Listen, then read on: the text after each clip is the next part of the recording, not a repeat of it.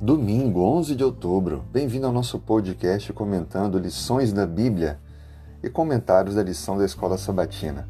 Meu nome é Fanuel estou como pastor da Igreja Adventista do Marco. É muito bom ter você aqui com a gente. O nosso tema de hoje tem como título Amar e Temer a Deus. Você sabe o que é temer a Deus? Amar é fácil, nós compreendemos muito bem.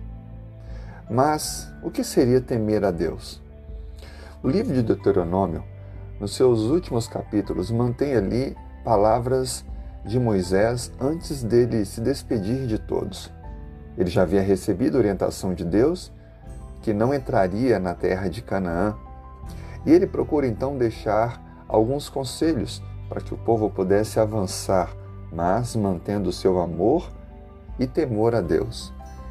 O que fica claro ao ler os versos é que o temor tem a ver com reverenciar, respeitar, obedecer a Deus. Não ter medo, porque Deus não chama ninguém a ter uma relação de medo com Ele. Por isso que Moisés procura descrever o quanto é necessário manter a obediência e o temor, a reverência a Deus e a Sua palavra. Um dos conselhos também, orientado por Deus, foi colocar os livros da lei ao lado da arca dentro do santuário, para que assim o povo aprender a temer e amar a Deus durante todos os dias de sua vida. O processo de temer a Deus deve ser aprendido. Quanto mais conhecimento de Deus, quanto mais nos relacionamos com Deus, mais desenvolvemos esse temor, esta obediência, essa reverência a Deus. Evidentemente, nós só podemos temer aquele que amamos. Por isso que o amor a Deus vem primeiro.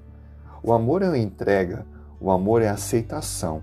E então, como resultado disso, aprendemos a temer, a obedecer, a andar com Deus.